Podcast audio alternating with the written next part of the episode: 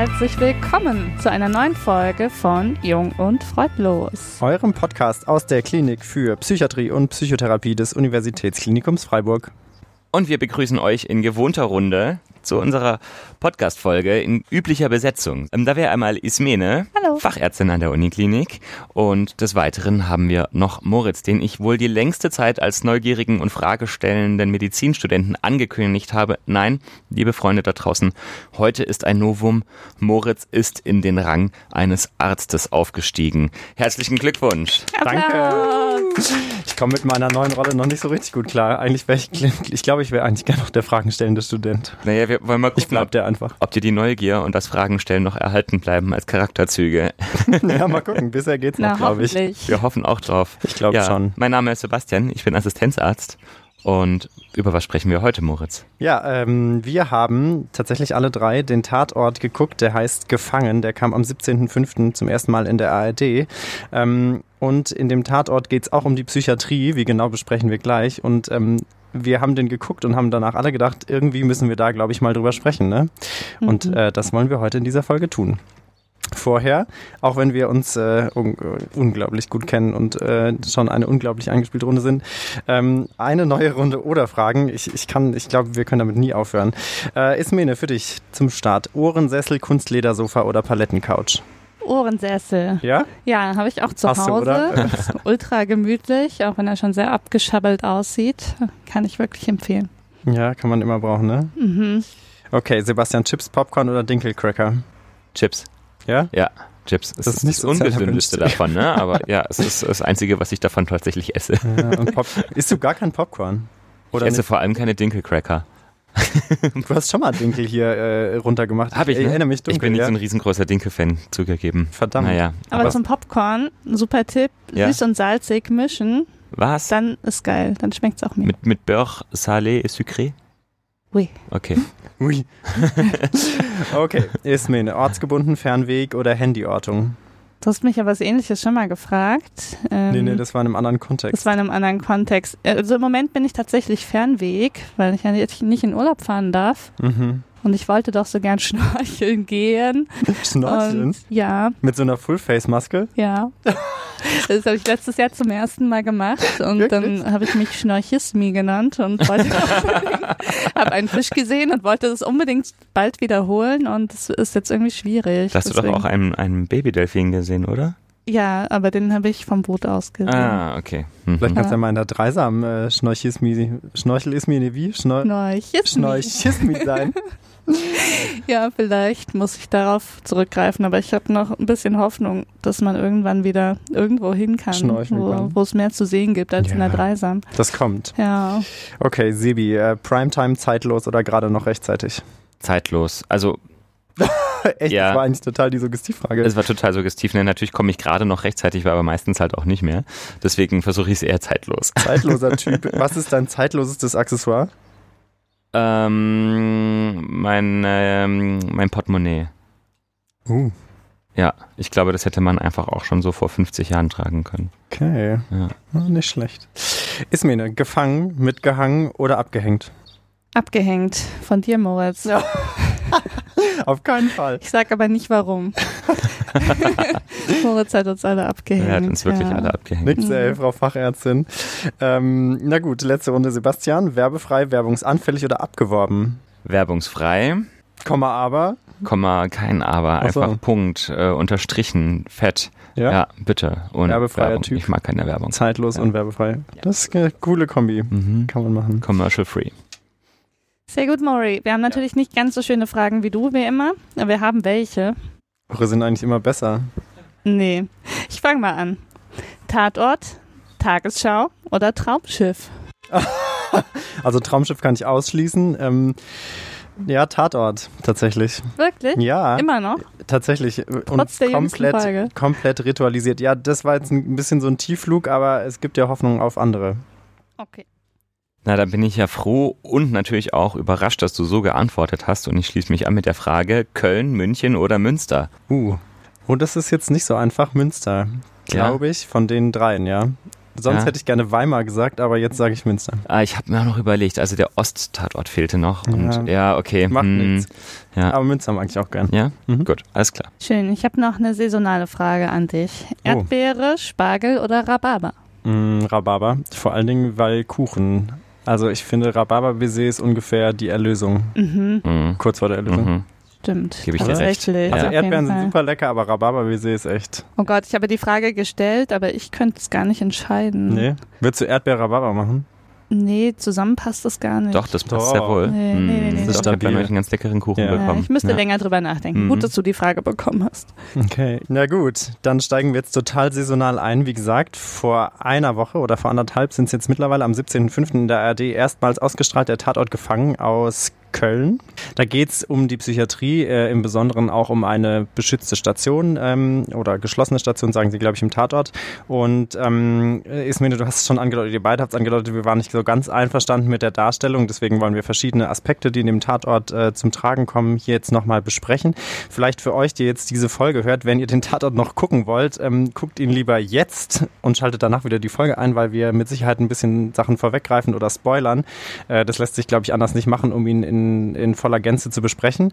Ähm, deswegen, also wenn ihr ihn euch anschauen wollt, wir haben ihn in den äh, Show Notes verlinkt ähm, und hört einfach danach weiter. Und schreibt uns dann in die Kommentare, Oh ja, wie ihr ihn fandet. ja, Das fänden wir sehr spannend. total. Weil wir haben beide, äh, wir haben äh, alle, Beide. Hm. Danke. Ja. Ich hatte gerade so intensiven Blickkontakt mit Camilla, da konnte ich leider nicht mehr an Sebastian denken. Nee, wir haben äh, alle äh, kurzfristig hohen Blutdruck gekriegt. Ähm, genau. Aber das äh, bespellen jetzt. Also, in dem Tatort geht es ja um eine Frau, die seit langer Zeit, muss man sagen, auf einer beschützten Station oder geschlossenen Station ähm, behandelt wird, ähm, vielleicht auch fehlerhaft behandelt wird. Ähm, deswegen wollen wir so ein bisschen einmal die Darstellung in den Mittelpunkt nehmen, aber auch das System beschützte Station, ähm, um da vielleicht mit Vorurteilen oder Stigmatisierungen, die durch diesen Tatort entstehen, ähm, aufzuräumen. Vielleicht äh, als Einstieg für uns, wann oder bei welchen Krankheitsbildern kommt man denn auf eine beschützte Station? Was macht es notwendig sozusagen? Also man kann bei verschiedenen Krankheitsbildern ähm, auf eine beschützte Station kommen.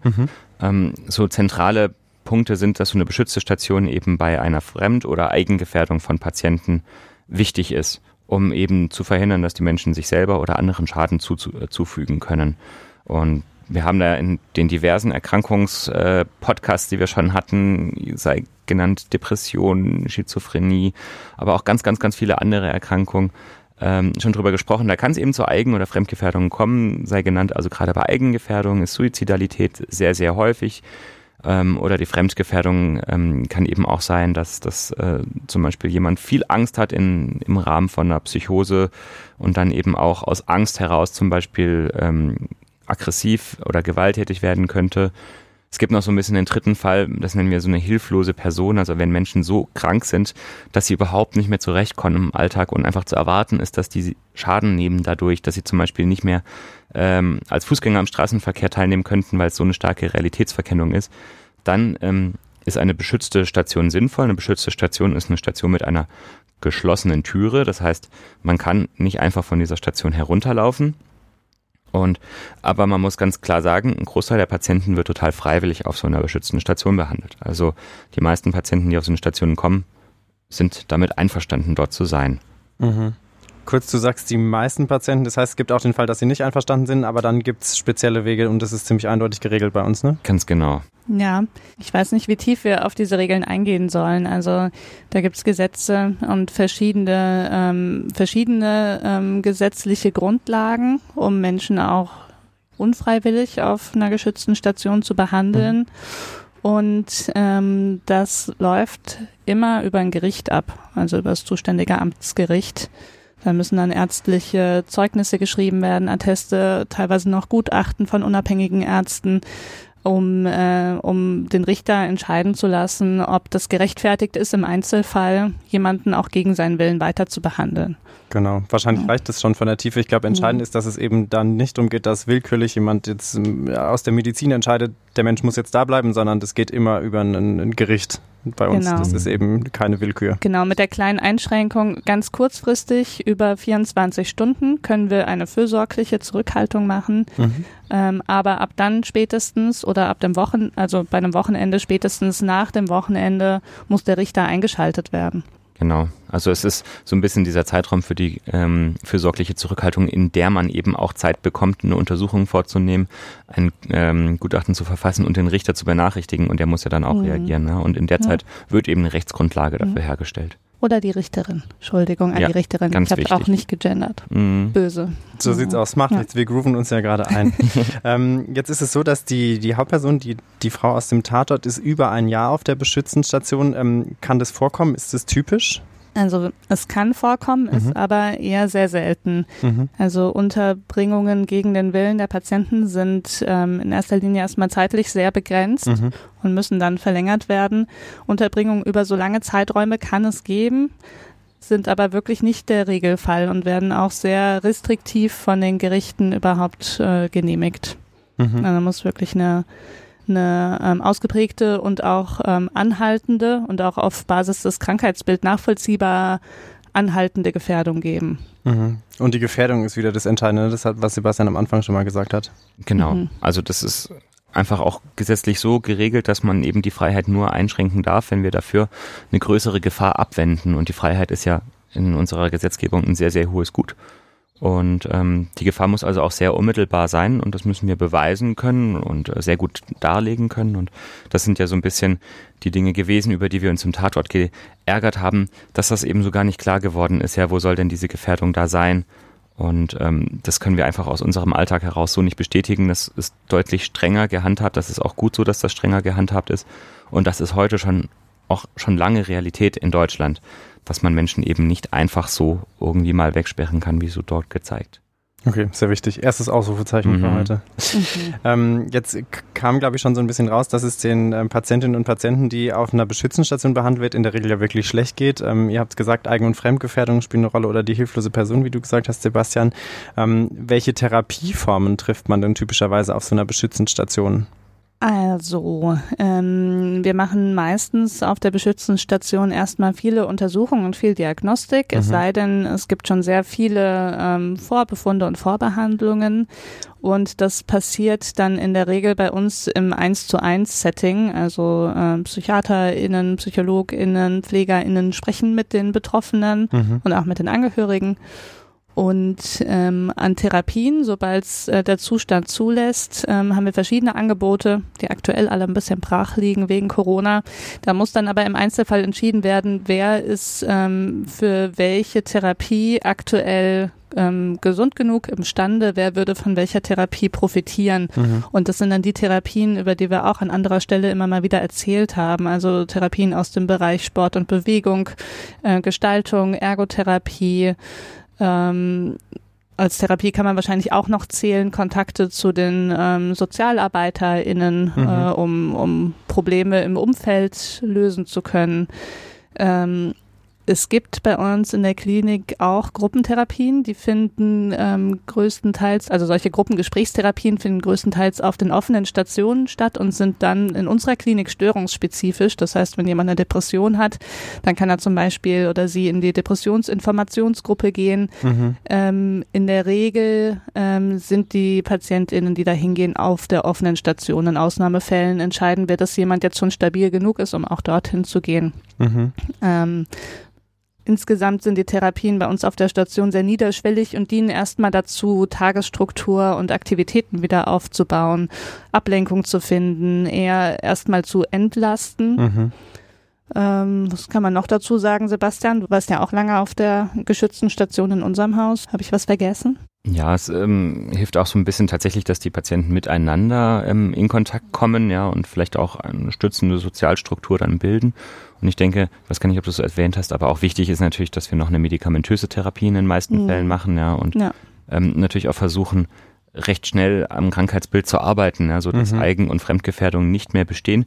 Und das gelingt in der Regel auch ganz gut, ähm, weswegen man die meisten Menschen jetzt irgendwie nicht über Jahre hinweg auf einer beschützt geschlossenen Station behandeln muss. Also dass man sozusagen über die beschützte Station so einen Grundzustand ähm, erreichen kann, sozusagen, der auch andere Therapieformen dann möglich macht oder dass man eben an der Erkrankung arbeitet oder an ja. den Problemen, die bestehen. Ja, mhm. genau. Esmine, du hast gerade schon angesprochen, die Gruppentherapie, das war auch so ein Fakt, äh, wo ich drüber gestolpert bin in dem Tatort. Da wird ähm, auf der Beschützenstation auch eine Gruppentherapie ähm, gezeigt. Ähm, vielleicht könnt ihr mal kurz sagen, die Gruppentherapie dort, da sind ja Patientinnen mit äh, verschiedenen Krankheitsbildern zusammen und eine Therapeutin.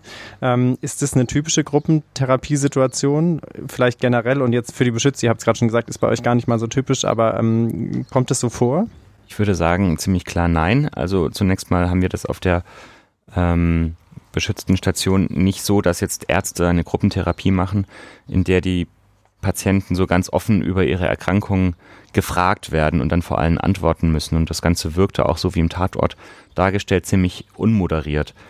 Ähm, also was wir sehr wohl haben, sind Gesprächsrunden, die zum Beispiel häufig von Pflegenden ähm, durchgeführt werden, in denen es aber eben eher darum geht, wie fühle ich mich auf der Station, wie ähm, was sind Aktivitäten, die geplant sind, wo brauche ich noch weitere Unterstützung. Mhm. Und im Tatort gezeigt war, dass er so ein bisschen wie so eine Visite, Diagnostik-Sitzung, jeder, der mit Patienten hat, was eingeworfen, was auch nicht immer hilfreich war. Und es kam ja dann auch zu einer Eskalation. Es konnte einfach eine fremde Person in diese Gruppentherapie, also in dem Fall der Kommissar, hineinlaufen, ja, in eigentlich eine, eine Situation, in der eben höchste ähm, Privatsphäre einfach auch geboten ist. Und das findet man so bei uns nicht. Also es sitzt schon, passiert schon, dass PatientInnen bei Gruppen zusammensitzen. Meistens sind die nicht ärztlich geleitet, sondern von Pflegenden. Mhm. Und es geht eben nicht so sehr um, um substanzielle Dinge sondern es geht mehr so um das Miteinander auf mhm. der Station in dem Fall oder es gibt Wochenzielgruppen, wo es darum geht, was woran möchte ich diese Woche konkret arbeiten. Aber ähm, solche empfindlichen und intimen Informationen, das ist bei uns in der Klinik wirklich unüblich, dass Leute da, ähm, ich sag mal, schon fast genötigt werden, das in der Gruppe mitzuteilen. Und ähm, eben was einen wirklich wütend macht, ist, dass ähm, diese Gruppentherapie, die da dargestellt wird, ich weiß nicht, wie es euch geht, aber ähm, mir würde das schon alleine Angst machen, mhm. jemals in so eine Klinik zu gehen. Man sieht, dass äh, gegenseitig die, äh, die Mitpatientinnen sich abwerten und irgendwie kaum dazwischen gegangen wird und äh, man sich denkt, okay, nach so einer Gruppe, wie wird's mir da gehen? Besser oder schlechter? Mhm. Wahrscheinlich eher schlechter. Ähm, also wir würden, ähm, selbst wenn wir eine Gruppe auf Station hätten, wo, wo Patienten und Patientinnen kotherapeutisch äh, aktiv sind, dann würden wir schon auch sehr sorgfältig schauen, wer ist überhaupt stabil genug, sowas zu machen, weil die Patientinnen auf unserer geschützten Station sind schwer krank. Das ist überall anders ähm, sicherlich genauso. Und ähm, so eine Gesprächssituation wie dort dargestellt, kann man in so einem Zustand womöglich gar nicht, äh, gar nicht verkraften. Mhm. Ismene, das hattest du vorhin, als wir so ein bisschen vorbesprochen haben, auch schon gesagt, dich hat auch die Rolle der Therapeutin, die, wie sie da dargestellt war, so ein bisschen äh, gestört. Ne? Also, dass sie so als äh, so, so passiv und, und mehr so, als würde sie da zugucken, was da so passiert, ähm, äh, dass das nicht so ideal war. Wie würdet ihr denn sagen, ist denn typischerweise die Rolle von jemandem, der das vielleicht moderiert, egal mal ob pflegende Person oder, oder auch eine Ärztin oder ein Arzt? Also man versucht ja schon stark, das ähm, in eine Richtung zu lenken, so dass ein Gesprächsverlauf hilfreich ist und das ist ja jetzt nicht unvorstellbar, dass es Menschen gibt, die dann auch dazwischen schießen mit ähm, wenig hilfreichen Kommentaren oder vielleicht auch destruktiven Kommentaren in manchen Situationen. Aber in so einer Situation wäre klar die Aufgabe von der Person, die die Gruppe anleitet, sowas dann rasch zu unterbinden. Und ähm, wenn das eben nicht gelingt, dann sollte man die Gruppe vielleicht auch nicht weiterführen, weil dann, dann ist das nicht hilfreich. Wir wollen ja, dass es den Menschen besser geht. Und das war ja eine sehr dystopische Darstellung, in der sich alle bedrückt gefühlt haben, unter Druck ähm, eben ihr Innerstes nach außen kehren mussten und sich dann auch noch anhören mussten, wie sich andere darüber lustig machen. Und das ist, mhm. hat mich genauso wie Ismene auch wirklich geärgert, dass so eine Darstellung in einer Serie im Jahr 2020 noch auftauchte. Mhm. Das war wirklich ärgerlich. Genau, Sebastian, du hast jetzt vorhin schon gesagt, äh, mal jetzt so ein bisschen weg von der mhm. Gruppentherapiesituation, aber da kam der Kommissar einfach reingelaufen. So, jetzt reden wir von der Beschützenstation. Du hast vorhin gesagt, die Tür ist geschlossen. Wie ist es denn so rein logistisch? Kann man als besuchende Person, die ja er ja in dem Fall gewesen wäre, einfach so auf diese Station marschieren und dann ab ins Patientinnenzimmer und äh, mal so ein Gespräch führen? Auf gar keinen Fall. also, äh, man kommt ja erstmal nicht alleine rein, äh, weil man keinen Schlüssel hat, idealerweise als unbefugte Person. Ähm, das heißt, ähm, BesucherInnen müssen klingeln und mhm. Ähm, stehen dann in der Regel erstmal am Stationsstützpunkt, müssen da mitteilen, wer sie sind, ähm, zu wem sie möchten und bevor ähm, bevor sowas wie eine polizeiliche Befragung stattfindet, äh, müssen auf jeden Fall die Behandler auch mit einbezogen werden und ähm, auch entscheiden, ob ähm, durch die Befragung zum Beispiel eine Verschlechterung des Zustands mit einer äh, Verstärkung der Gefährdung stattfinden kann. Ähm, sowas wie ein Gruppentherapiesetting ist natürlich denkbar ungünstig für den Erstkontakt.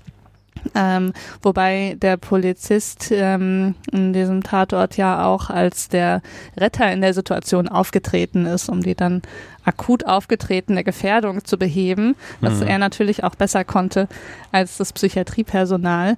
Das ist nochmal ein Sonderfall gewesen, aber es gibt ja auch später noch Szenen, wo er scheinbar unbemerkt vom ganzen Behandlungsteam ein Gespräch mit, ähm, mit der besagten Patientin führt. Genau. Ähm, und dann wieder rausspaziert. Also das, ähm, das geht nicht. Also ähm, das Beschützte an der Station geht schon auch in zwei Richtungen. Das ist auch das, was für viele PatientInnen erstmal entlastet, äh, entlastend ist, dass sie auch wissen, dass niemand, der unbefugt ist oder niemand, von dem sie sich gerade bedroht fühlen, von außen da einfach reinspazieren kann. Mhm.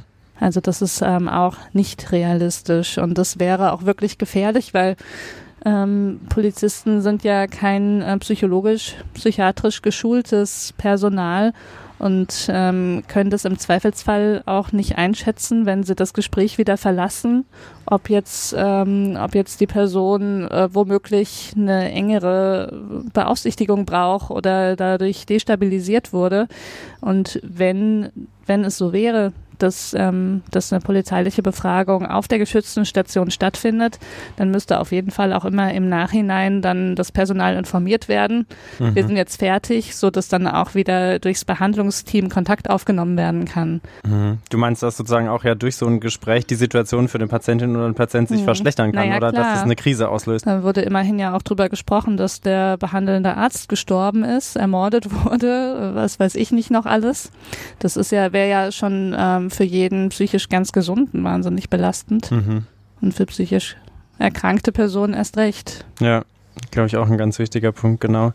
Ähm, jetzt hast du schon gesagt, oder ihr habt es gesagt, ähm, es ist aber beschützt in zwei Richtungen letztendlich. Wie ist es denn für die Patientinnen und Patienten auf der Station? Die Tür ist geschlossen, das heißt, die können auch nicht einfach raus, oder? Wie ist, wie ist die Situation für die ähm, Menschen, die dort behandelt werden? Also ganz unterschiedlich. Mit den ähm, PatientInnen wird ähm, ein sogenannter Ausgang festgelegt bei uns. Das heißt, die ähm, im, in der Visite wird besprochen, ähm, wie viel Ausgang kann eine Person in Anspruch nehmen. Also wenn man zum Beispiel keinen Ausgang hat, dann kann man die Türe nicht verlassen, also kann man nicht vor die Türe gehen und das wirklich nur so Notfallsituationen, in denen gerade eine akute Gefährdung da ist. Und ansonsten fängt man relativ schnell wieder an, ähm, die Menschen auch wieder nach draußen zu lassen. Zunächst mal vielleicht in Begleitung äh, durch Pflegepersonal, durch Praktikanten, in Therapien, die außerhalb von der Station stattfinden, bis auch dahin, dass sich Menschen auf der beschützt geschlossenen Station befinden, die, wenn sie sagen, ich möchte rausgehen und zum Bäcker gehen, einfach auch rausgehen und zum Bäcker gehen können. Auch teilweise für eine, zwei Stunden oder länger noch. Das ist eben eine sehr individuelle Entscheidung und hängt einfach auch sehr stark davon ab, wo befinden sich die Betroffenen gerade ähm, in ihrer Erkrankungsphase. Mhm. Und es ist natürlich so, dass man am Anfang meistens mit einem ähm, eher restriktiven Ausgang startet und den dann eben zunehmend freigibt. Und im Idealfall werden ähm, PatientInnen dann noch auf eine offene Station ähm, entlassen sozusagen oder, oder verlegt, in der sie dann eben noch mehr so ein bisschen wieder aufbauen können. Es gibt aber auch ganz häufig Kriseninterventionen und diese Krisen, die sind ja zum Beispiel auch irgendwann wieder vorbei und dann kann man auch eine Entlassung vornehmen, wenn es ein gutes ambulantes Netz gibt und ähnliches. Okay, das ist aber auch eben nicht Ziel der Beschützenstation, möglichst lange auf der Station zu bleiben und gar nicht mehr rauszukommen, sondern nee. euer Ziel ist eher, dass man möglichst schnell, wenn es die Krankheit sozusagen oder der, der, Zustand erlaubt, dass man die Station auch äh, mal jetzt mehr oder weniger begleitet, äh, wieder verlässt. Ganz genau. Also es ist eben kein Gefängnis, sondern es ist wirklich ein Krankenhaus, ja. Und von der Intensivstation darf man im Übrigen auch nicht einfach runterspazieren oder einfach drauf. Ja, das ist auch unsere psychiatrische Intensivstation, auf mhm. der einfach sehr schwerkranke Menschen sind, die eben eine spezielle Umgebung benötigen. Mhm. Und noch ein Punkt, der uns aufgefallen war, ist, äh, also der, der Polizist in dem Tatort, der kann nicht nur einfach auf die Station marschieren, der kriegt auch einfach so Aktenansicht, kann Akten mit nach Hause nehmen, die Akten werden verschickt. Wie ist es denn damit? Sind auch Akten beschützt? Definitiv. Und das ist ja gar kein Alleinstellungsmerkmal für eine beschützte psychiatrische Station. Das gilt für alle Krankenhausakten, dass die natürlich nicht einfach so rausgegeben werden können und erst recht nicht in der Weltgeschichte umhergeschickt werden können, um dann irgendwelchen befreundeten Psychiatern die ähm, zum Gegenchecken vorzulegen. Also mhm. ähm, wenn die Polizei Akteneinsicht fordert, dann haben wir ähm, auf der beschützten oder überhaupt auf der Station erstmal damit gar nicht so viel zu tun, weil das muss hochoffiziell über die Verwaltung und über die Rechtsabteilung abgewickelt werden. Ähm, und das können wir gar nicht entscheiden. Das heißt, ich komme ja. nicht zu dir und du läufst dann schnell in deinen Schrank, holst die Akte und gibst sie mir mit, sondern es ist Nein. ein bisschen komplizierter. Und selbst wenn ich das tun würde, würde dir das gar nicht so viel weiterhelfen, weil heutzutage auch die wenigsten Unterlagen überhaupt in so einer Papierakte drin sind. Also ähm, ja. nee, das würde so nicht funktionieren. Mhm. Also es gab ja diese Szene, in der Max Balloff die Ärztin dann quasi bedroht und sagt, er würde sich ja sonst vom Staatsanwalt eine entsprechende Anordnung holen und die würde er ja auch bekommen und dann gibt sie ihm die Akte davor freiwillig. Aber lustigerweise genau den Weg hätte man halt gehen müssen. Ja, das ja. ist der Rechtsweg und anders geht so etwas nicht. Ja, und mhm. die Ärztin hat sich in dem Moment strafbar gemacht und zwar massivst. Genau, ja, glaube ich, ganz mhm. wichtig. Ne? Das ist einfach rechtlich ja, geschützt bei uns. Absolut. Jede, jede Akteneinsicht äh, oder jede, das ist ja, äh, ja Schweigepflicht und auch äh, Persönlichkeitsrecht von jeder Patientin, jedem Patienten, dass sowas nicht einfach durch die Welt fliegt. Ja, abgesehen davon, ich weiß nicht, ob wir später noch drauf kommen, ich würde es gerne an der Stelle schon einstreuen, ist es natürlich vollkommen absurd, überhaupt auf Basis der Akte irgendeine Aussage über mhm. die Richtigkeit oder Falschheit einer Diagnose treffen zu wollen, ohne die äh, Patientin persönlich gesehen und untersucht zu haben. Also ähm, auch das ist nochmal logischer Schnitzer in mhm. dieser Folge. Einer. Einer. Einer von mehreren. Äh, genau, ist mir das hast du vorhin auch schon gesagt, ähm, äh, gerade auch im Zusammenhang mit der, mit der gerichtlichen Anordnung sozusagen, da müssen zum Teil Gutachten erstellt werden und psychiatrische Gutachten heißt ja nicht, dass man sich mal so einen theoretischen Fall durchliest und danach sagt, aha, der Mensch hat das und das, sondern wie sieht es denn in der Praxis aus? Wie erstellt man so ein Gutachten? Also die Aktenlage ist ein Teil ähm, des Gutachtens. Natürlich muss man sich alles, was es schon gibt, anschauen und mhm. äh, sichten und zusammenfassen.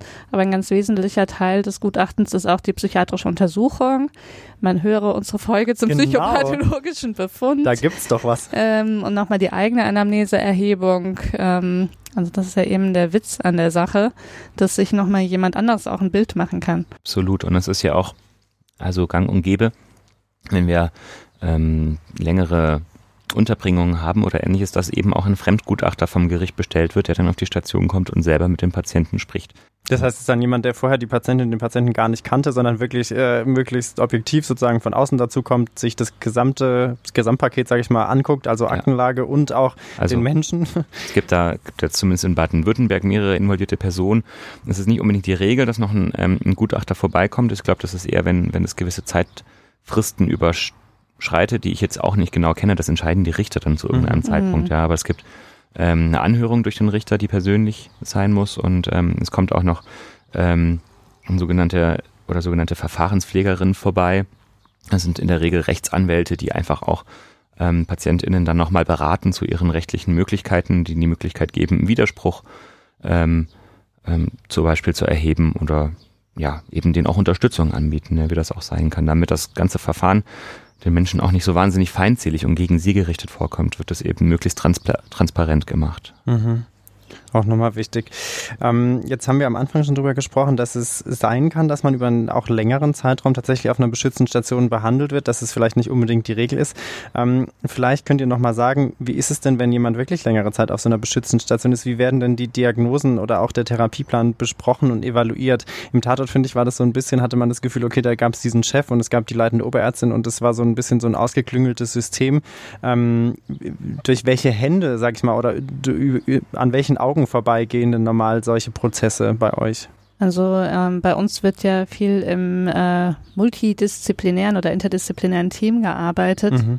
Und ähm, das bedeutet, dass eben FliegerInnen beteiligt sind, FachtherapeutInnen beteiligt sind, Ärzte. Da ist meistens ein Assistenzarzt und ein Oberarzt, äh, manchmal auch noch ein Chefarzt übergeordnet äh, mit zuständig. Und dann gibt's ja auch immer noch den Fall, dass, ähm, dass verschiedene Personen mal abwesend sind im Urlaub oder krank und dann ähm, sind teilweise noch weitere Ärzte und Ärztinnen beteiligt. Und ähm, das bedeutet letztendlich, dass ähm, schon sehr viele Augen auf so einen Fall draufschauen und, ähm, und im Zweifelsfall auch bemerken, ob die Diagnose und die Therapie, ob das alles zusammenpasst, ob das in die richtige Richtung führt, weil eben, wie Sebastian gesagt hat, wir sind ja ein Krankenhaus. Das Ziel ist ja, die Patientinnen zu behandeln und nicht zu verwahren. Unser Ziel das ist immer, dass es auch besser wird und man irgendwann auch äh, die Verlegung auf die offene Station oder die Entlassung wieder planen kann.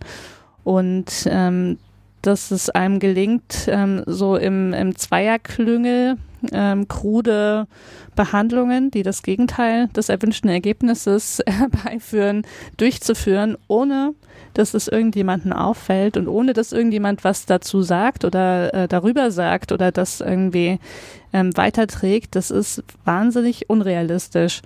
Weil ähm, zumindest so wie ich es kenne aus unserem Krankenhaus, würde schon allein das Pflegeteam, das da ja nicht offiziell in diese kleine Verschwörung integriert war, schon allein das würde merken, wenn jemand mit den äh, komplett falschen Medikamenten behandelt wird. Damit kennen die sich auch aus.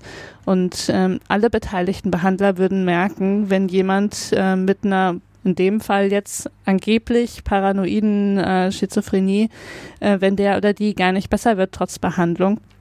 Also ähm, ich halte es für sehr fiktiv und märchenhaft, dass das funktioniert. Ich weiß nicht, wie es dir geht, Sebastian. Also ich glaube, das ist vielleicht einfach auch noch ein bisschen eine alte Urangst, die jetzt irgendwie der guten oder meinetwegen äh, mittelmäßigen Erzählung wegen ähm, so aufgezogen wurde. Ich glaube, es geht viel um die, um die Angst vor der Psychiatrie der 50er, 60er Jahre, ja, wo es wirklich viele Horrorstories gab und wahrscheinlich tatsächlich einfach auch entsprechend intransparent abgelaufen ist. Ich weiß es nicht, ich kenne es selber nur aus Büchern.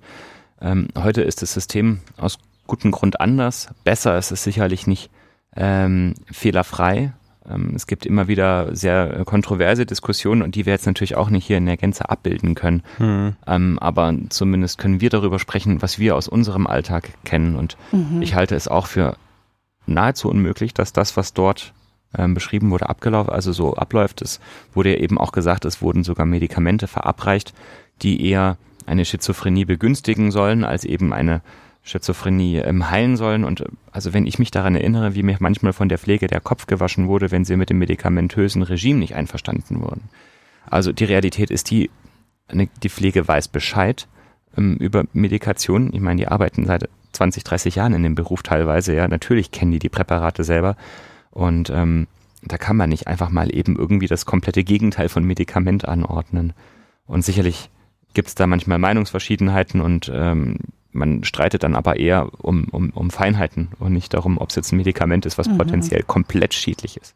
Mhm. Du hast schon gesagt, ein multidisziplinäres Team steht so ein bisschen im Mittelpunkt. Ähm, wie kommt es denn dann zum Tragen? Habt ihr regelmäßig sozusagen Sitzungen, Teambesprechungen, wo das auch besprochen wird, wo auch eben jede Behandlerin, jeder Behandler oder auch ähm, jede Pflegerin, jeder Pfleger sagen kann, du, da kommt mir irgendwie das komisch vor oder da habe ich das Gefühl, da läuft es nicht so gut oder da müssen wir nochmal gucken. Ähm, ist das bei euch regelmäßig im mhm. Alltag sozusagen äh, etabliert?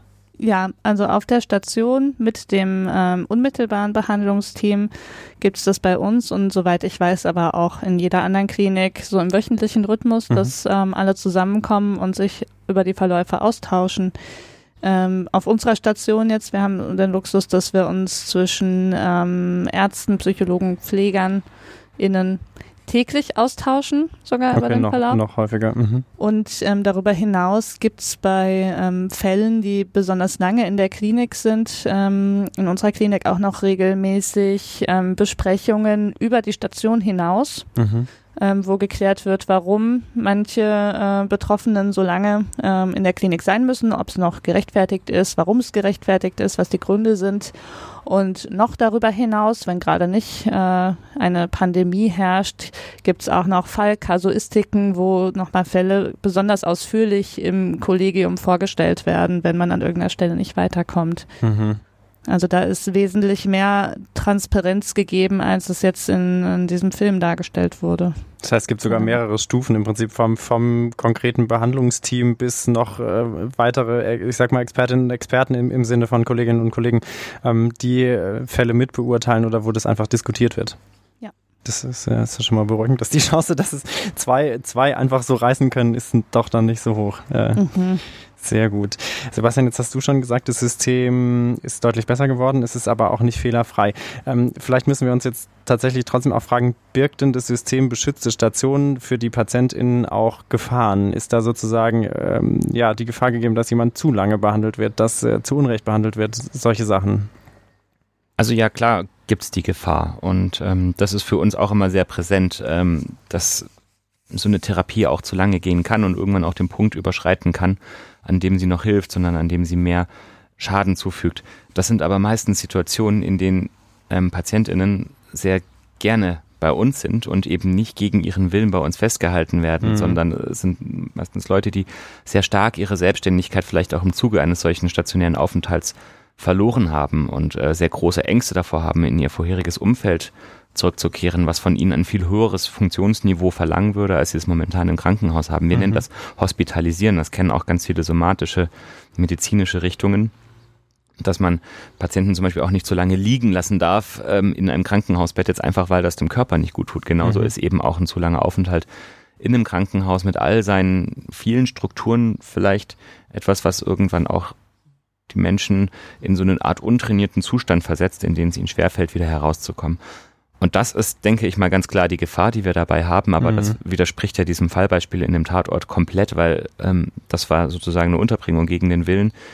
Die Medizin hat kein Interesse daran, Menschen irgendwie jahrelang einzusperren. Die Krankenkassen haben auch kein Interesse daran, das zu bezahlen und äh, schicken auch immer gerne noch ihre Fragesteller dann los. Mhm, also kommt auch noch dazu, ne? es ist es ist einfach auch so, das Interesse ähm, ist meistens irgendwie nicht so richtig da für sowas. Und wir haben jetzt im Tatort natürlich irgendwie so eine Art Verbrecherkartell gesehen, was sich da in so einem Krankenhaus gebildet hat. Aber das ist schon echt einfach eine Fiktion jetzt gewesen. Aber es ist ja trotzdem so, ähm, wir hatten es am Anfang davon, dass ähm, sozusagen Fremd- und Eigengefährdung spielen eine große Rolle und häufig äh, werden ja Menschen auf einer beschützten Station behandelt, die vielleicht auch im, in dem Moment gar keine Krankheitseinsicht haben. Äh, Henning Taube hatte uns das ja im Prinzip auch berichtet, als wir mit ihm über seine schizoaffektive Störung äh, gesprochen haben. Wie geht die denn damit um, dass die PatientInnen sich in dem Moment tatsächlich gefangen fühlen und zu Unrecht behandelt? Also das ist ja gar nicht, das ist wahrscheinlich ja tatsächlich gar nicht so unwahrscheinlich, dass es zu dieser mhm. Situation kommt. Genau, das ist im Prinzip unser täglich Brot und gerade deswegen ist dieser Tatort auch so toxisch, aber da gehen wir gleich nochmal drauf ein.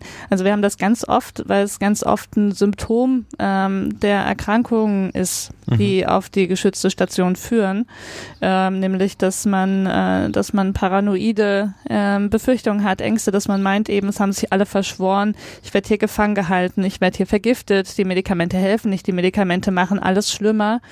Und ähm, wie gehen wir damit um? Also wir machen in der Regel transparent, dass wir die Realität anders einschätzen. Wir mhm. versuchen darüber aufzuklären, dass unserer Ansicht nach dieses, äh, diese Gedanken und diese Wahrnehmung ähm, Teil der Erkrankung sind.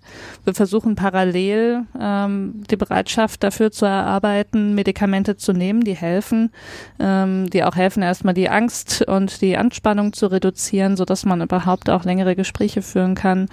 Und in der Regel, das ist immer ein Prozess, ähm, kommt man dann auch an den Punkt, wo, äh, wo man das Vertrauen der Betroffenen gewinnen kann, sag ich mal, und wo diese Ängste weniger werden und wo auch diese ähm, Einschätzung der Dinge wieder revidiert werden kann. Und ähm, das Problem ist, dass durch ähm, solche ja auch total typischen Darstellungen von Psychiatrie, dieser Tatort ist ja gar kein Einzelfall, sondern es ist ja der Standard. Und durch die Geschichte, die die Psychiatrie auch hat, diese Ängste halt ähm, bei ganz vielen Betroffenen präsent sind und ähm, auch nicht in dem Maße abnehmen, wie sich die Psychiatrie verändert hat, meiner Meinung nach.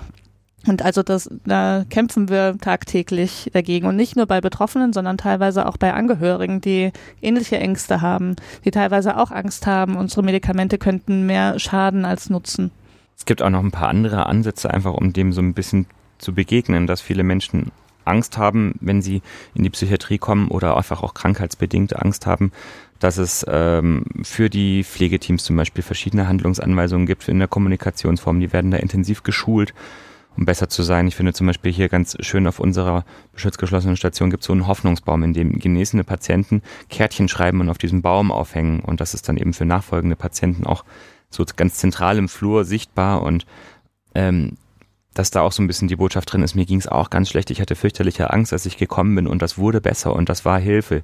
Und das war für mich ganz wichtig und dass andere Menschen das dann auch, die in dieser Situation gerade akut sind, das lesen können. Und ich glaube, da gibt es auch noch ganz viele andere Ideen und man ist sehr, sehr bemüht und versucht das eben mit viel, sag ich mal, Soft Power, also auf einem sanften Weg eben richtig zu stellen. Und dann ist es eben leider ganz besonders blöd, wenn da so ein Tatort einfach mal mit der Keule alle diese Bemühungen wieder abräumt. Aber erlebt ihr das auch tatsächlich, dass äh, PatientInnen dann sozusagen nach, nach einer gewissen Behandlung sagen, hey krass, ja, ich hatte super Angst und ich habe mich da so unwohl gefühlt, aber jetzt äh, ist es für mich irgendwie in Ordnung und ich habe gemerkt, okay, es hat letztendlich doch geholfen? Mhm. Andauernd. Aber ähm, wer die Folge mit Henning Taube noch nicht mhm. gehört hat, ähm, der sei vielleicht an der oder die sei doch mal an dieser Stelle drauf verwiesen, weil er das ja auch ganz, ähm, ganz schön geschildert hat, dass man da teilweise eine 180-Grad-Wendung macht. Am Anfang ähm, hat man Angst und fühlt sich völlig zu Unrecht behandelt und später kann man teilweise gar nicht mehr so richtig nachvollziehen, wieso man das gedacht hat und ist dann doch dankbar, dass dieser Zustand durchbrochen wurde. Mhm. Ja, also das ist in der Tat die Regel. Ich will gar nicht sagen, dass alle total beseelt unsere Station verlassen und mit allem einverstanden sind, was wir machen. Es gibt immer auch Fälle, die sich anhaltend ähm, zu Unrecht behandelt fühlen. Aber das ist wirklich die Minderheit, würde ich sagen. Mhm. Sagt deine, ähm, deine innere Statistik, Sebastian? Ja, also ich kann es nur untermauern. Also dauernd passiert es oder ist mir das passiert, dass Menschen, die dann gesünder geworden sind, das auch im Nachhinein sehr gut reflektieren konnten, ja, sich teilweise für ihr eigenes Verhalten geschämt haben oder tief erschrocken waren darüber, was mit ihnen passiert ist, ja. Und das hat sich durch die Therapie eben gewandelt. Und deswegen habe ich auch gar kein schlechtes Gewissen damit zu sagen, nein, das ist was total Hilfreiches, das ist was total Gutes, auch wenn Einzelstimmen, wie Ismene schon sagte, anderes behaupten möchten, aber den allergrößten Menschen, Teil der Menschen tut es richtig gut und es ist extrem wichtig und es ist medizinisch geboten. Mhm. Ja, das glaube ich tatsächlich nochmal wichtig. Ähm, und hatten wir ja auch schon an der einen oder anderen Stelle hier äh, besprochen, dass es eben tatsächlich so ist und dass ja viele Dinge eben, die, die so negativ ähm, am Anfang erscheinen, ein Ausdruck von der Erkrankung selber auch sind, äh, auch wenn sich das in dem Moment natürlich nicht so anfühlt, ja, verständlicherweise. Mhm. Okay, ähm, ich weiß nicht, äh, ob es für euch da draußen vielleicht schon durchgeklungen ist. ich frage euch jetzt trotzdem mal ganz offen, wie, wie war denn für euch die Darstellung der Beschützenstation in dieser Situation Psychiatrie in dem Tatort? Sagen wir mal so, ganz katastrophal. ja, man weiß gar nicht, wo man anfangen soll, oder? Ich habe hier ein ja. DIN A4-Blatt mit Notizen. Das habe ich mir gemacht. während dem Film mitgeschrieben. Ja, soll ich mal meine Notizen vorlesen? Ja, fang doch mal an. Ja, alle duzen ihre Patienten. Das finde ich interessant. Das ist in Deutschland mhm. gar nicht so üblich. Das ist nur eine Kleinigkeit, nur ganz am Rande. Wir, stimmt, wir sitzen unsere ne? ja, PatientInnen. Das, das, ist ja auch eine Form von Distanz in unserer Sprache, muss man sagen. Ne? Also sei es mal mhm. jetzt äh, höflich oder unhöflich, aber auf jeden Fall ist ja mhm. Äh, die Regel im, in einem professionellen Kontext mhm. tatsächlich das Siezen allein, um, um eine ja. gewisse professionelle Distanz zu wahren. Auf der ähm, körperlichen Intensivstation würde man sich ja auch nicht duzen. Das ist halt so ein amerikanisches Ding. Vielleicht ist das von den amerikanischen Therapiesendung rübergeschwappt. Kupfert. Genau.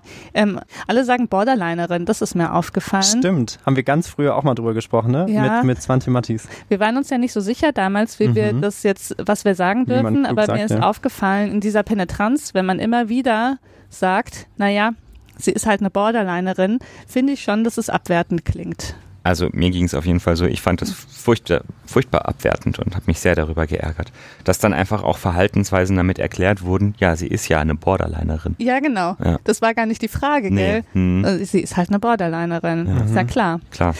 Was haben wir denn gesagt? Wie sollte man sagen, Menschen mit Borderline-Persönlichkeitsstörung zum Beispiel, oder? Dass man so ein bisschen davon, also das so ein bisschen enthebt von der Mensch ist jetzt in seiner Gesamtheit vielleicht eine Form von der ja. Persönlichkeitsstörung oder auch die Erkrankung. Ich, meint, ich meine sogar, dass Vanti uns das Wort Bodies erlaubt hat. Das hat ist sie? auch irgendwie das weiß ich auch nicht mehr. noch liebevoller. Ich glaube, sie hat gesagt, äh, so nennen sich die Patientinnen teilweise selber. Ich glaube, ich würde ich würde, wenn ich Tatort-Drehbuchautorin wäre, würde ich vielleicht die Leute sagen lassen, sie hat eine Borderline Persönlichkeitsstörung, oder? Genau, ich glaube, wir hatten das damals auch Mhm. im Kontext mit der Alkoholabhängigkeit besprochen, dass man eben nicht sagt, der Alkoholiker, die Alkoholikerin, Mhm. sondern jemand mit einer Alkoholabhängigkeit, weil das so ein bisschen zeigt, es gibt den Menschen und es gibt vielleicht die Erkrankung, aber es Genau. ist nicht automatisch immer eins. Genau. Und auch nicht die Begründung für alle Verhaltensweisen. Genau, eben abgesehen davon ist das keine Antwort auf die Frage. Ich weiß leider nicht mehr, was die Frage da war. Man so kann nach mit dem Motto, was viele ist Fragen sie denn für ein Mensch? Sie ist halt eine Borderline. Ja, ja, Ja. ja, total, das stimmt. Mhm. Na gut, dann ähm, Pfleger Dennis macht nachts Fotos von der Patientin, drei Fragezeichen. Und dann hat sich nach und nach herausgestellt, es sind wirklich auch sehr sexuelle Fotos. Also meine Güte, das ist ja ein Albtraum, oder? Mhm. Da Ja, wird einem ja. Angst und Bange. Ähm, also dazu muss man sagen, steckt natürlich auch nicht drin. Also Menschen, die sich kriminell verhalten, gibt's in sicherlich jeder Berufsgruppe. Leider schon. Aber ja. das ausgerechnet, wenn es jetzt um die Psychiatrie geht, wo die Leute sowieso so viel Angst vorhaben, ähm, auch noch ähm, Pfleger, die nachts ähm, die Patientinnen sexuell missbrauchen, gezeigt werden müssen, das ist mir ein bisschen schleierhaft. Zusätzlich zu einem Chefarzt, der noch äh, junge Mädchen missbraucht auf seinen Tennisfeldern. Vergewaltigt Vergewaltigt, ja. und dann noch ähm, sich bestechen lässt. Und sich bestechen lässt und eine Patientin festhält gegen ihren Willen und Diagnosen und Aktenlage fälscht.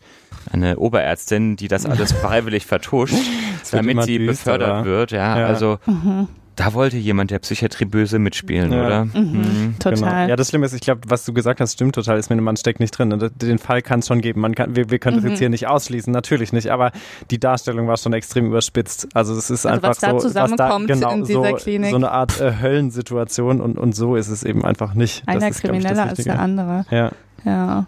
Psychopharmaka verabreicht, die die Symptome verstärken. Sebastian, Mhm. was würdest du ihr denn geben, wenn du möchtest, dass sie eine Psychose bekommt? Ja, wir haben uns vorhin schon so ein bisschen Gedanken drüber gemacht und wir haben relativ schnell festgestellt, wir müssten auf dem Schwarzmarkt aktiv werden, weil es wird schwierig mit unseren Medikamenten. Ja, also Ja. wirklich, ich meine, Mhm. ganz, ganz theoretisch betrachtet kann man, wenn man ganz hoch dosiert bestimmte Antidepressiva gibt, kann das psychotische Symptome verstärken. Aber wenn sie keine psychotische Erkrankung hat per se, ist es ähm, sehr, sehr schwierig und es gibt da kein zuverlässiges, legales Medikament, was wir haben, mit dem wir eine Psychose induzieren können.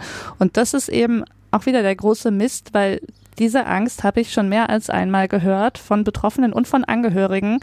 Unsere Medikamente machen doch das Ganze und das ist oft nicht so leicht auseinanderzuhalten, Mhm. weil die Krankheit und der Beginn der Medikation ja oft auch relativ nah beieinander ist, wenn es eine sehr akute Erkrankung ist. Mhm. Und ähm, das kann halt dann auch dazu führen, dass die Medikamente nicht weiter eingenommen werden und es eher schlimmer wird. Also, Mhm.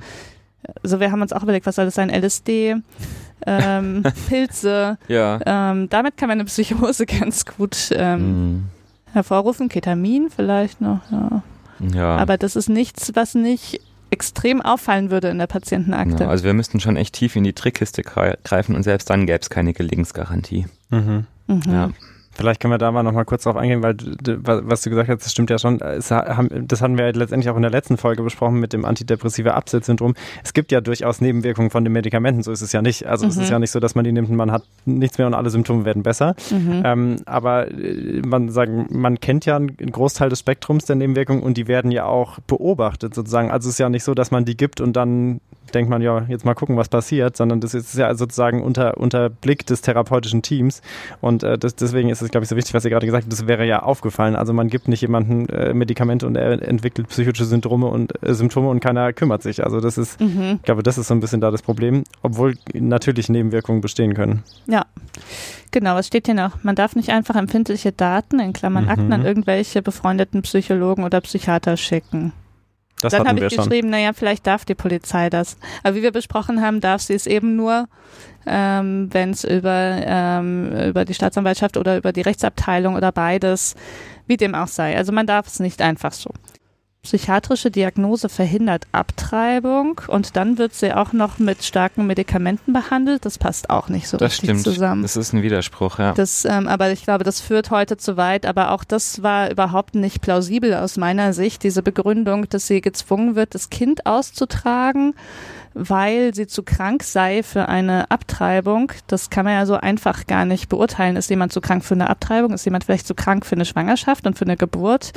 Ähm, und wenn man sich gegen eine Abtreibung entscheidet, dann kann man nicht gleichzeitig ähm, viele starke Psychopharmaka, die einen psychotisch machen, verschreiben.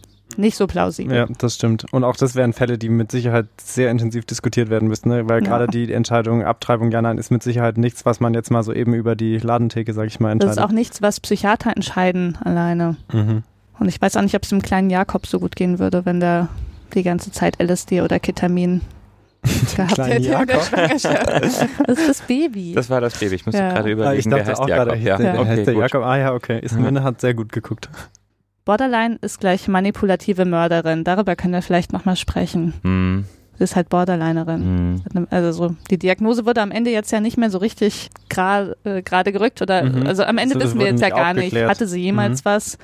Hatte sie einen Teil davon, hatte sie nichts. Aber auf jeden Fall Leute, die in der Psychiatrie sind, sind äh, manipulativ, wickeln alle um den Finger und morden dann. Also so vom erzählerischen Niveau ist das so ein klein wenig wie wenn in einem Grini auf einem englischen Grafschaftshof der Gärtner der Mörder wäre, oder? Ja. So. Du meinst hochkomplex und komplett neu und völlig unerwartet. Ja, genau. Ja. Aber was mir da kurz einfällt, ich glaube, wir hatten tatsächlich entweder was die Folge zu, zum psychotischen Syndrom oder zur Schizophrenie ähm, oder in beiden drüber gesprochen, dass ja, da ging es nämlich ja auch so ein bisschen um die Gefahr der Erkrankung für andere und die Gefahr der Erkrankung für die Betroffenen selber. Und ich meine, dass wir äh, tatsächlich gesagt haben, dass eben häufiger die Menschen gerade mit einer Schizophrenie oder einem psychotischen Syndrom äh, selber Opfer von Gefahr, äh, von Gewalt werden, mhm. anstatt dass sie mhm. andere sozusagen äh, äh, anderen gegenüber gewalttätig sind. Und ich glaube, das ist ja so ein bisschen dieses Problem hier, dass es jetzt wieder genau andersrum dargestellt mhm. wird. Beziehungsweise in dem Fall war es ja irgendwie beides, oder? Äh, mhm. Sie ist halt eine Borderlinerin, deswegen kann man das mit ihr machen, dass man sie einfach für ein Jahr unterbringt.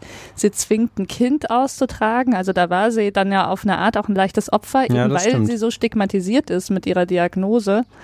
Ähm, und gleichzeitig ist sie aber noch Täterin. Noch schlimmere Täterin quasi mhm. als die, die ihr das angetan haben, weil sie ist ja Mörderin. Mhm. Oder? Ich weiß nicht, ob also es gab ja da keine abschließende Wertung, aber ja, das stimmt. Ähm, so könnte man es ja verstehen letztendlich. Ja. Aber vielleicht kann man es trotzdem nochmal klarstellen, wie das jetzt mit der Gefährlichkeit von Menschen mit psychischen Erkrankungen ist. Also, dass es eben ja nicht, nicht das Hauptproblem ist, dass sie anderen gegenüber gefährlich werden, sozusagen. Nein, das ist nicht Gefahr das Hauptproblem. Und ich finde, hier wird auch total viel vermischt, weil ja schon klar wird, dass so eine Tat, wie sie die gemacht hat, die ja auch wirklich durchgeplant ist und ähm, die sie ja auch wirklich fast geschafft hätte zu vertuschen, das ähm, kann man gar nicht machen, wenn man schwer psychisch krank ist. Ähm, und diese Psychose wurde da ja auch als Diagnose zurückgenommen und trotzdem finde ich, dass beim Zuschauen da so eine Vermischung stattfindet, die kann man, selbst wenn man sich dessen bewusst ist, dann kaum noch auseinanderhalten. Man merkt, Psychiatriepatientin, egal mit welcher Diagnose, äh, ist gleich gefährlich. Und eben, wir hatten es schon mal besprochen, also du hast ja auch gerade sehr gut zusammengefasst, also die Gefahr, selbst Opfer zu werden von Gewalt, ähm, ist mit einer psychotischen Erkrankung zum Beispiel oder einer schweren Depression viel größer als andersrum, dass man äh, gewalttätige Übergriffe auf jemanden startet. Sebastian hat gesagt, das gibt's natürlich, dass man äh, bei Psychosen aufgrund von großer Angst und Anspannung auch gewalttätig wird. Das wird oft von den Betroffenen dann auch als sich wehren mhm. ähm, verstanden. Aber ein ähm, penibel geplanter Mord passt da überhaupt nicht dazu. Das braucht ja so viel Organisationstalent und, ähm, und Konzentration und mhm. was nicht noch alles. Also ja. Ja, das glaube ich auch nochmal ein wichtiger Punkt, weil ja häufig gerade in akuten Krankheitsphasen, wie es jetzt vielleicht auf einer Beschützungsstation wäre, ist man ja dazu zum Teil gar nicht in der Lage, ne? einfach weil die, die Erkrankung so im Vordergrund ist, dass man eben nicht jetzt äh, komplexe Systeme sich ausdenken kann, wie man jetzt jemanden umbringt zum Beispiel. Ja, und es ist auch mhm. nicht so, dass Borderline-Patientinnen gefährlichere Personen sind. Also da richtet sich ja ähm, die Aggression auch primär gegen sich selber. Mhm den erzählerischen Zusammenhang, dass jemand mit einer psychischen Erkrankung parallel noch ein Mörder sein könnte, der ist ja theoretisch möglich. Kann es geben. Ja. Aber muss man das jetzt so zeigen, wenn es doch überhaupt nicht ähm, häufiger ist ja. als der Gärtner, der der Mörder ist?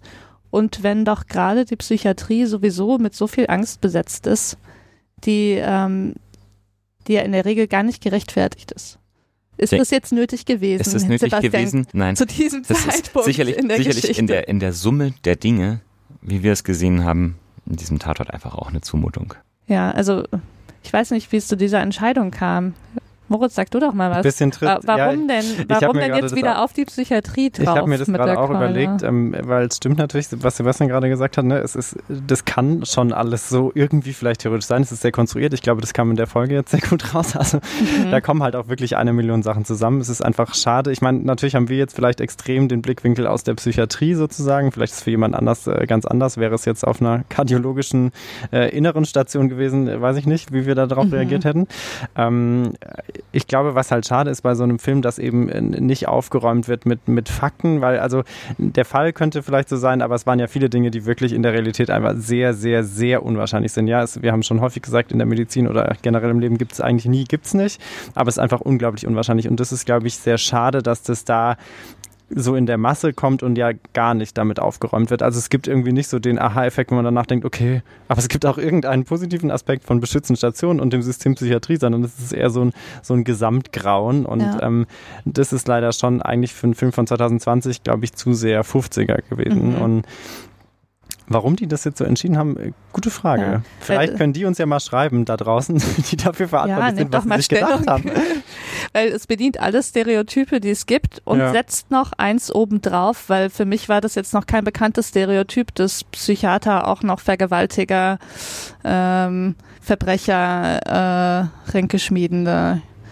Das ist neu. Ähm, Mhm. Ja, kriminelle Natürlich Menschen kann auch das sein, ja, kann ja keiner ausschließen. Also mit Sicherheit sind so wie eben der Gärtner das sein kann, es kann auch Psychiaterin oder ein Psychiater das sein, aber ähm, ja, die Dosis war vielleicht, die Dosis macht ja bekanntlich das Gift und in dem Fall war es vielleicht ein Ticken zu viel Dosis. Ja. Ja.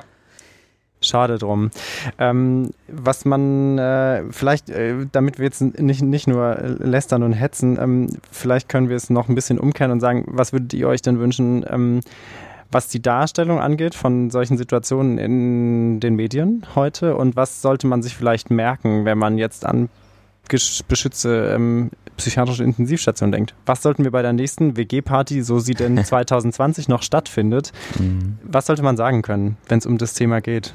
Also um erstmal auf die erste Frage einzugehen, ich denke, es ist schwierig, sowas richtig gut und ähm, dem Thema gerecht werdend darzustellen. Glaube ich auch. Mhm. Und das sollte man sich überlegen, wenn man sich für eine Darstellung dessen entscheidet, dass man sich dann bitte gut beraten lässt, dass man dann ähm, sich nicht einseitig beraten lässt, sich am besten auch noch von ähm, Betroffenen und Angehörigenverbänden ähm, zusätzlich beraten lässt und eben schaut, dass man nicht solche ähm, Ängste schürt, die jetzt ohnehin schon irgendwo vorhanden sind und die durch diesen Tatort einfach nochmal bestärkt werden, ohne dass es eine anständige Gegendarstellung gibt. Mhm. Mhm. Und ähm, ich würde mir natürlich wünschen, dass man das versucht, so realitätsnah wie möglich zu machen. Es gibt ich habe schon ein paar Mal gesagt, es ist nicht alles perfekt. Es gibt sicherlich Möglichkeiten auch an, an unserem System, was wir haben, Kritik zu üben, obwohl es bestimmt weltbest, also auf der Welt eines der besten Systeme sein wird, in dem wir ähm, natürlich immer schwierige Entscheidungen treffen müssen. Aber wenn man das macht, dann bitte sehr nah in der Realität, dann bitte sehr fundierte Kritik und dann wird die aber auch ins Detail gehen müssen. Und dann können wir nicht irgendwie einfach mal so ein wildes Potpourri von verschiedensten kriminellen Individuen mit unklarer Motivlage an den verschiedensten Situationen, die einfach so nicht existieren in der Realität, bringen. Also das war einfach ganz mieses Storytelling, sorry. Und mich ärgert's auch persönlich besonders sehr, weil ich das auch immer wieder erlebe. Ich habe kürzlich auch erst wieder einen Patienten gehabt, der aus lauter Angst vor der Psychiatrie, obwohl er schon wusste, dass er eine Weile krank ist, ja, einen Selbstmordversuch begangen hat, wirklich schweren, weil er so unglaublichen Schiss hatte davor, irgendwann in der Zwangsjacke zu landen, irgendwelche Medikamente gespritzt zu bekommen, in Isolationsräumen zu versauern und was weiß ich nicht alles, der für schlimme Vorstellungen hatte. Ja, das war einfach eine Person, die jetzt vielleicht das irgendwie nie aktiv mal ähm, sich angeschaut hat, wie das eigentlich ist, die nie so einen Podcast gehört hat wie Jung und Freudlos, ja, die möglicherweise vielleicht dann auch ihre Bildung aus so einem Tatort bezieht und für sowas ist das einfach ein total fatales Signal, was, und das muss man ganz klar sagen, am Ende Leben kosten kann. Und das geht so nicht. Liebe ARD, lieber WDR, ihr schuldet uns ein fettes Entschuldigung. Uns allen. Wow, nichts mehr hinzuzufügen. Ausrufezeichen. Ausrufezeichen. Ja, was ja. vielleicht cool wäre tatsächlich, wenn ihr uns hier zugehört habt, äh, egal mal, ob ihr äh, eigene Erfahrungen gemacht habt, aber wenn ihr mögt, sagt uns doch eure Meinung noch dazu, weil natürlich haben wir auch nur eine, einen begrenzten Einblick. Mhm. Ich meine, ihr beide seid sozusagen aus der aus der behandelnden Perspektive, guckt ihr drauf, ist natürlich auch einseitig, mhm. äh, muss man sagen. Ich hm, habe keine Perspektive, außer die des neugierigen äh, jetzt, naja, Halbarztes. Mhm. Ähm, aber natürlich bildet das jetzt auch nicht die 100-prozentige Realität ab, aber ähm, ich glaube, es wurde klar, dass es viele Sachen gab, die einfach schade waren aus unserer Sicht, ähm, mhm. die der Realität nicht gerecht werden, die den Menschen nicht gerecht werden, die in dem System arbeiten, auch die da behandelt werden, muss man ja sagen. Es waren im Prinzip mhm. beid, beide Seiten kamen nicht wirklich toll weg. Und ähm, es ist schade, wenn das so ist. Aber wie gesagt, äh, sagt doch mal, welche Erfahrungen ihr gemacht habt ähm, oder was euch am Tatort gefallen oder gestört hat. Ähm, wir haben jetzt wenig positive Dinge genannt, aber auch die kann man vielleicht nennen. Vielleicht gab es was, wo mhm. ihr sagt, okay, habe ich auch so erlebt oder keine Ahnung. Auf jeden Fall interessiert es uns total, was ihr dazu sagt. Wir haben jetzt viel darüber diskutiert ähm, mhm. und haben wir gedacht, irgendwie müssen wir trotzdem eine Folge machen ne? Das und stimmt. einfach nochmal drüber reden. Ich will auch noch was Positives sagen. Ähm, weil ich auch das Gefühl habe, vielleicht waren wir auch hart. Ich muss sagen, das Positive ist, ich habe mir das ja gestern angeschaut, extra für die Folge. Und ich dachte so, oh Gott, jetzt muss ich Tatort schauen. Ich schaue sonst nicht so gern Tatort. Ich muss sagen, es war ja wirklich sehr unterhaltsam. Und ich glaube, das ist auch so die Gefahr, weil also wahrscheinlich geht es auch anderen Menschen so, man, man sieht sowas gerne, das äh, befriedigt so einen gewissen Voyeurismus, mhm. ähm, das ist spannend und eben gerade weil Psychiatrie oft noch so ein bisschen was Mystisches und Verborgenes und Geheimes hat, kann man da, glaube ich, super spannende Geschichten erzählen und ich kann mir schon vorstellen, dass die Versuchung sehr groß ist, eben weil auch wahrscheinlich die allermeisten Menschen ähm, das aus ihrer persönlichen Erfahrung jetzt nicht äh, unbedingt ad hoc widerlegen können. Die müssen das dann halt glauben. Und ich glaube auch, wenn, wenn Polizisten und Polizistinnen den Tatort schauen, den stellen sich wahrscheinlich immer die Haare zu Berge, oder? Ja. Weil wahrscheinlich man niemandens Arbeitsalltag ganz originalgetreu darstellen kann. Total, ja, das stimmt. Ja, aber ähm, eben die Psychiatrie hat halt an dieser Front mit Vorurteilen wirklich sehr zu kämpfen. Deswegen, wie Sebastian schon sagt, es ist ganz schwierig, das gut darzustellen und ist sicherlich irgendwie eine Abwägungssache, wie viel ähm, Psychiatrie man im Kontext mit so einem Unterhaltungswert zeigen möchte, weil die Gefahr eben immer ist, in diese Stereotype reinzurutschen. Mhm. Ja. Achso, und deine andere Frage war ja noch die Take-Home-Message zur äh, geschlossenen oder geschützten oder beschützten Station. Mhm. Das ist die psychiatrische Intensivstation für unsere am schwersten erkrankten PatientInnen mit akuter Eigen- und Fremdgefährdung. Mhm. Das ist eine Krankenhausstation und kein Gefängnis. Und ähm, man sieht noch die Sonne und kommt da in der Regel bei Zeiten auch wieder heraus. Sehr gut. Ja. Esminte, du hattest äh, noch gesagt, du hast eigentlich noch einen Kommentar gefunden, ne, den du genau. gerne noch teilen würdest. Vielleicht ist das ein schönes Schlusswort oder vielleicht so als Schlussaspekt. Ja, ähm, ich lese noch was vor. Genau, hat Esminte noch was für genau, euch und uns. von dem äh, Berliner Psychiater und Dramaturgen und Podcast-Kollegen Jakob Hein, der den Verrückt, so heißt er, glaube ich, Podcast gemacht hat. Ist er so mhm, verrückt? Ich glaube, ja. Ja. Ähm, der hat äh, bei der Taz kommentiert, brandaktuell zu diesem Tatort. Ich lese es mal vor, zu großen Teilen. Ähm, vielleicht lasse ich ganz bisschen was weg, sonst wird es zu lang. Hm, wir können sonst den ganzen Kommentar auch gerne verlinken, dann genau, könnt ihr ihn nochmal nachlesen. Auch. Also, hier. Ähm, und auch in dem aktuellen Film, also diesem Tatort, war wirklich fast alles dabei, was eine stigmatisierende Darstellung von Psychiatrie und psychisch Kranken ausmacht. Doppelpunkt. Die Klinik, in Anführungsstrichen, ist eine Art Sekte, des renommierten, auch in Anführungsstrichen, Professors, der natürlich ein miserabler, falsche Diagnosen ausstellender Wicht ist und bald ermordet wird. Seine Patienten, in Anführungsstrichen, vergiftet er mit den genau falschen Psychopharmaka, damit sie auf ewig in seiner Klinik bleiben müssen. Und die Oberärztin deckt das mit einem Falschgutachten, weil er sie dafür zu seiner Stellvertreterin macht. Offensichtlich Motiv genug, alle ethischen und ärztlichen Prinzipien zu verraten. Der Pfleger arbeitet nach einer Nachtschicht auch noch die Tagschicht und in seiner Nachtschicht ist er natürlich sexuell übergriffig gegenüber der Patientin, die an Borderline in Anführungsstrichen und einer paranoiden Schizophrenie gleichzeitig leidet in Anführungsstrichen. Immerhin wird gesagt, das ist selten, aber es kann vorkommen. Natürlich wird niemand in dieser sogenannten Klinik geholfen, also niemandem. Äh, und als die arme Patientin, Schrägstrich Opfer, vom guten Kommissar endlich befreit wird, da ihre einjährige, Ausrufezeichen, richterliche Unterbringung durch das Wirken des rundum guten Kommissars endlich aufgehoben ist, tanzt sie frohgemut im Sonnenlicht. Denn eine psychiatrische Klinik ist schließlich wie ein Gefängnis. Niemals zuvor hat die arme Kranke im vergangenen Jahr das Sonnenlicht gesehen. In den Therapiegruppen erzählt immer eine oder einer von seinen Eltern und die anderen machen sich über ihn oder sie lustig. So sind die psychisch Kranken nun mal. Als die Therapeutin kurz die Gruppe verlässt, eskaliert die Situation sofort in Richtung eines demonstrativen Suizidversuchs, den natürlich nicht die Therapeutin, sondern der menschlich gute Kommissar professionell auflösen kann.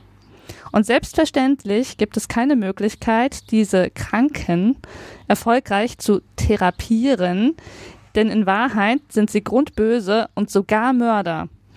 Schrecklich, dämlich, ekelhaft, mit dieser stereotypen, seit 50 Jahren nicht enden wollenden Darstellung von Psychiatrie, wie es sie in der Form nur im deutschen Fernsehen gibt und gegeben hat, stigmatisiert man nicht nur das ärztliche und pflegerische Personal, das auf diesen Stationen jeden Tag so gut wie möglich zu helfen versucht, sondern vor allem auch die Menschen mit psychischen Erkrankungen. Das war mein Schlusswort. So das ist jetzt nicht direkt die positive Umkehrung, die wir ja gerne am Schluss haben, aber es fasst, glaube ich, nochmal gut zusammen, äh, ja. was ihr auch schon kritisiert habt. Ne? Also äh, Stigma mhm. haben wir jetzt heute gar nicht so wahnsinnig äh, im Fokus gehabt, aber mhm. es spielt natürlich eine total große Auf Rolle bei der Fall. Sache. Äh, und tatsächlich stimmt es ja auch, dass sowohl die Behandelnden als auch eben die Patientinnen und Patienten stigmatisiert werden dadurch. Absolut, da sitzen und, wir alle in einem Boot. Mhm, das stimmt. Hat ja auch was, aber dagegen wollen wir eigentlich weiter äh, ankämpfen, so gut es geht. Ja, haben wir? Ich glaube, wir haben es. War mal eine andere Folge als sonst. Ja, ne? Ähm, verzeiht uns, wenn wir vielleicht manchmal in den, in den Bash-Modus ger geraten sind, aber ich glaube, äh, ja. das hat es irgendwie tatsächlich so mit sich gebracht. Und wie gesagt, wir freuen uns total von euch zu hören, wie ihr das wahrgenommen habt, wie es euch vielleicht ergangen ist. Ähm, schreibt uns gerne, wenn ihr eigene Erfahrungen habt oder auch nochmal nachfragen oder äh, euch mit irgendwas unsicher seid. Äh, wir versuchen das immer irgendwie zu beantworten, auch wenn es nicht immer sofort klappt. Ähm, genau. Und ansonsten war es das für heute, würde ich sagen. Und wir hören uns in zwei Wochen. Macht Zum nächsten gut. Mal. Bis dahin. Bleibt Macht, gesund. Ja, genau. Macht's gut. Tschüssi. Tschüss. Ciao.